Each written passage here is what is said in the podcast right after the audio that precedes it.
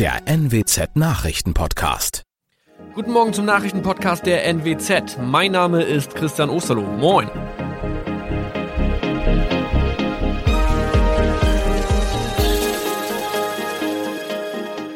Und das sind unsere regionalen Nachrichten am Morgen.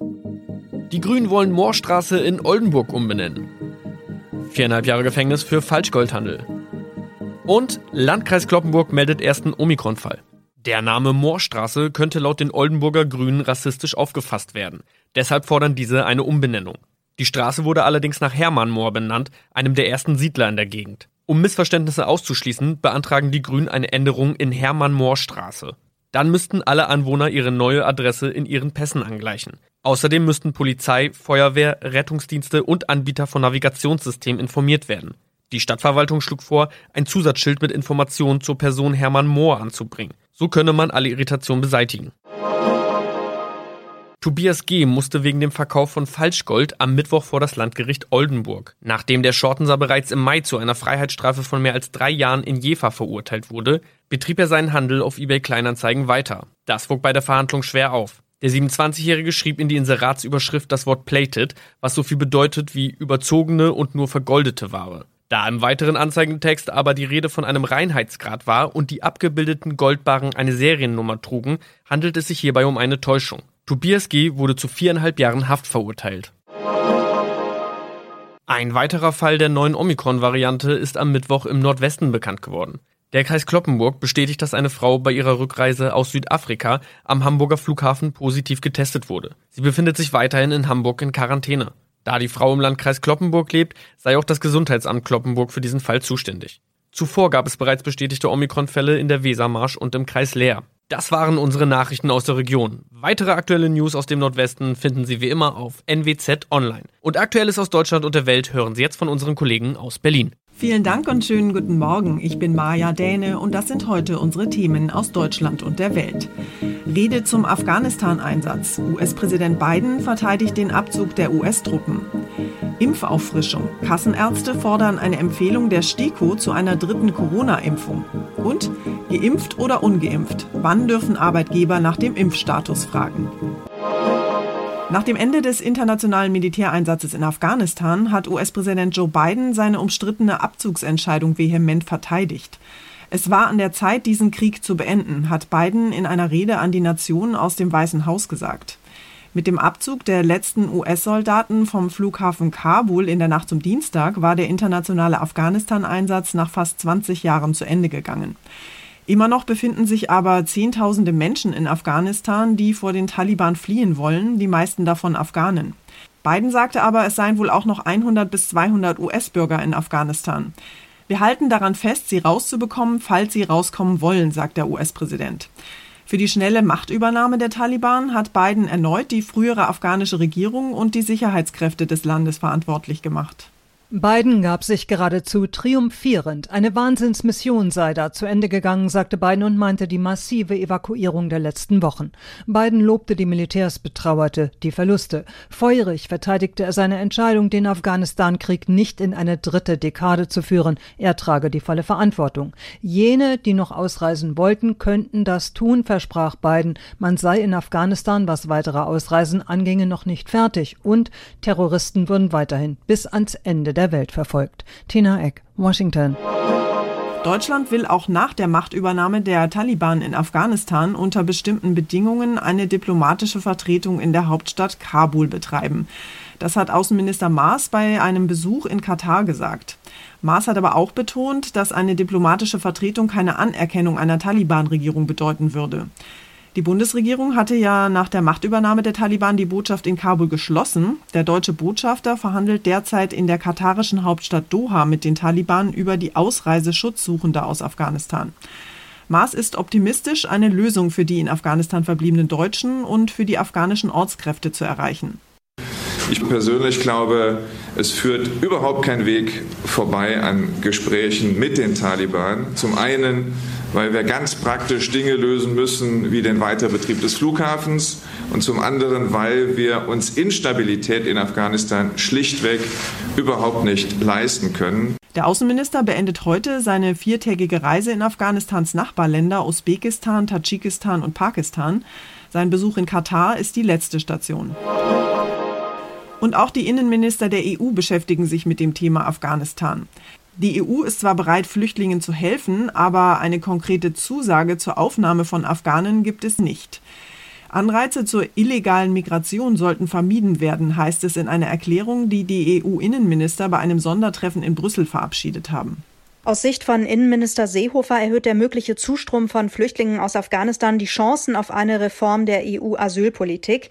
Die stockt schon seit Jahren. Seehofer sagt aber, ich glaube, das Bewusstsein wächst jetzt von Woche zu Woche, dass man gut beraten ist, eine gemeinsame Asylpolitik in Europa zu verabschieden.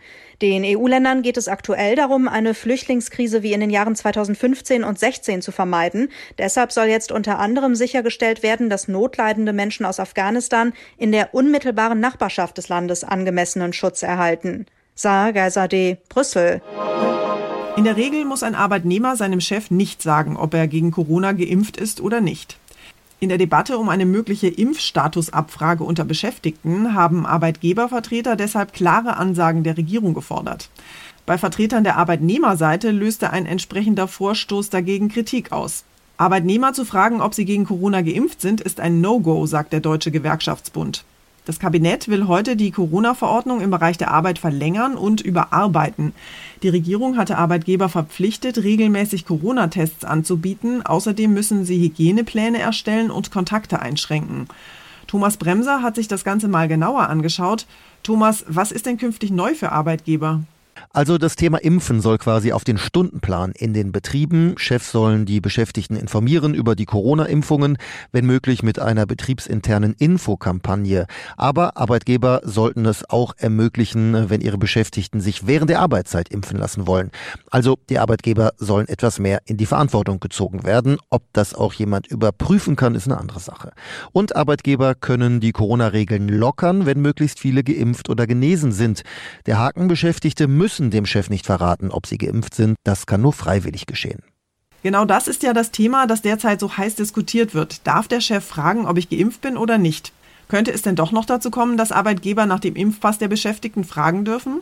Das kann durchaus sein, aber in die Verordnung, die das Kabinett heute beschließt, wird es nicht mehr reingeschrieben. Das hat Arbeitsminister Heil auch schon ausgeschlossen.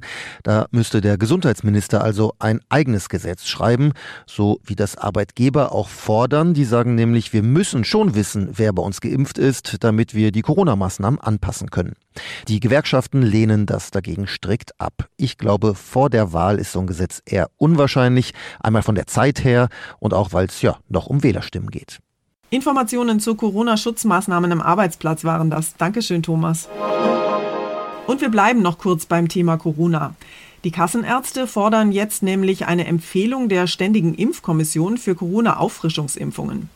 Die STIKO hätte Daten, um für bestimmte Gruppen eine Empfehlung auszugeben, sagt der Vorsitzende der Kassenärztlichen Bundesvereinigung Andreas Gassen.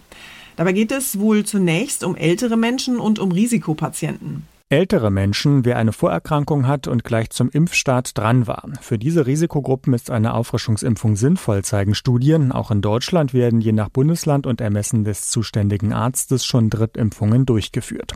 Eine einheitliche Empfehlung, ab welchem Alter oder Zeitraum nach der letzten Impfung eine weitere erfolgen soll, fehlt aber noch. Darauf müsse sich nicht nur die STIKO festlegen, sondern auch die Politik, sagt SPD-Gesundheitsexperte Lauterbach. Zu bedenken gegeben wird in der Diskussion, dass andere Teile der Welt bisher nicht mal Zugang zu einer Impfung hatten und dort deshalb auch die Gefahr neuer Mutationen am größten ist. Jan-Henner Reitze, Nachrichtenredaktion. Unser Tipp des Tages heute für alle Bahnreisenden. Bahnkunden brauchen in diesen Zeiten ja wirklich starke Nerven. Die letzte Streikaktion ist gerade mal eine Woche her, da droht schon die nächste Streikwelle. Ab Donnerstag will die Lokführergewerkschaft den Bahnverkehr erneut lahmlegen. Diesmal soll der Streik aber deutlich länger dauern, nämlich fünf Tage bis zum kommenden Dienstag. Mein Kollege David Riemer erklärt mal, welche Möglichkeiten betroffene Fahrgäste jetzt haben. David, die wichtigste Frage vielleicht zuallererst, wie können sich denn Bahnkunden ihre Tickets erstatten lassen? Also wer die Fahrt im Zeitraum des Streiks, warum auch immer, nicht antreten möchte, kann sich das Ticket kostenfrei erstatten lassen. Das gilt übrigens auch für Verbindungen, die verfügbar wären. Für online oder in der App gekaufte Tickets muss dafür ein Formular auf der Bahnwebsite ausgefüllt werden. Fahrkarten, die am Schalter gekauft wurden, können aber nur dort zurückgegeben werden und Experten raten, die Reklamation möglichst schnell zu machen und nicht lange aufzuschieben. Und was ist, wenn ich auf jeden Fall während des Streiks fahren muss oder möchte? Was muss ich denn dann beachten? Ja, wer schon ein Ticket gebucht hat, der muss die Fahrt nicht gleich abschreiben. Zwar wird ein Großteil der Zugverbindungen ausfallen, auf Hauptstrecken, die von sehr vielen Reisenden genutzt werden und auch die Anbindung an wichtige Bahnhöfe und Flughäfen sollen laut Deutscher Bahn aber zumindest in regelmäßigen Abständen bedient werden. In Metropolregionen wie dem Ruhrgebiet zum Beispiel soll ein Grundangebot an Regional- und S-Bahnen fahren. Darauf verlassen würde ich mich aber nicht, deshalb im Vorfeld auf jeden Fall prüfen, fährt mein Zug oder fährt er nicht. Wo finde ich denn verlässliche Angaben darüber, wann welche Züge überhaupt noch fahren? Den Ersatzfahrplan finden Kunden in der DB Navigator App und online in der Fahrplanauskunft der Deutschen Bahn, denn äh, in der Live-Auskunft sind nur Züge zu finden, die in jedem Fall bis zum Ziel fahren. Außerdem können sich Kunden auch an die Streikhotline der Bahn unter der Nummer 08000 99 66 33 oder an das DB-Personal am Bahnsteig wenden. Informationen zum neuen Streik bei der Deutschen Bahn waren das. Dankeschön, David. Und zum Schluss geht es hier bei uns um Kohle, Knete, Zaster, Geld. Und zwar sehr, sehr viel davon. Lottospieler haben nämlich demnächst eine Chance auf einen extra großen XXL-Jackpot. Im kommenden Jahr soll der nämlich auf sagenhafte 120 Millionen Euro anwachsen. Bisher war ja bei schlappen 90 Millionen Euro Schluss. Der glückliche Gewinner kann sich dann also nicht nur eine schicke Yacht oder einen Flottenflitzer leisten, sondern gleich einen ganzen Fuhrpark. Unser Reporter Ronny Thorau hat sich die Chancen, den 120 Millionen Jackpot zu gewinnen, mal ausgerechnet. Ronny, wird es denn künftig einfacher, Lotto-Millionär zu werden und das Ding zu knacken? Also eigentlich gerade nicht, denn es wird auch die Zahlenziehung etwas geändert. Nicht bei der Ziehung 5 aus 50 Zahlen, aber bei den Zusatzzahlen. Da werden künftig 2 aus 12 gezogen statt 2 aus 10. Das bedeutet, die Gewinnwahrscheinlichkeit verändert sich. Die Chance, den Jackpot zu knacken, sinkt von 1 zu 95 Millionen auf 1 zu 140 Millionen. Und das ist einerseits fies, muss man ja mal sagen, aber andererseits dann auch ziemlich genau die gleiche Chance, die man so beim klassischen 6 aus 49 Lotto hat, den Jackpot zu knacken. Und dafür steigen eben beim Euro-Jackpot die möglichen Gewinne. Das war's von mir für heute. Ich bin Maja Däne und wünsche Ihnen einen guten Start in den Tag. Tschüss und bis morgen.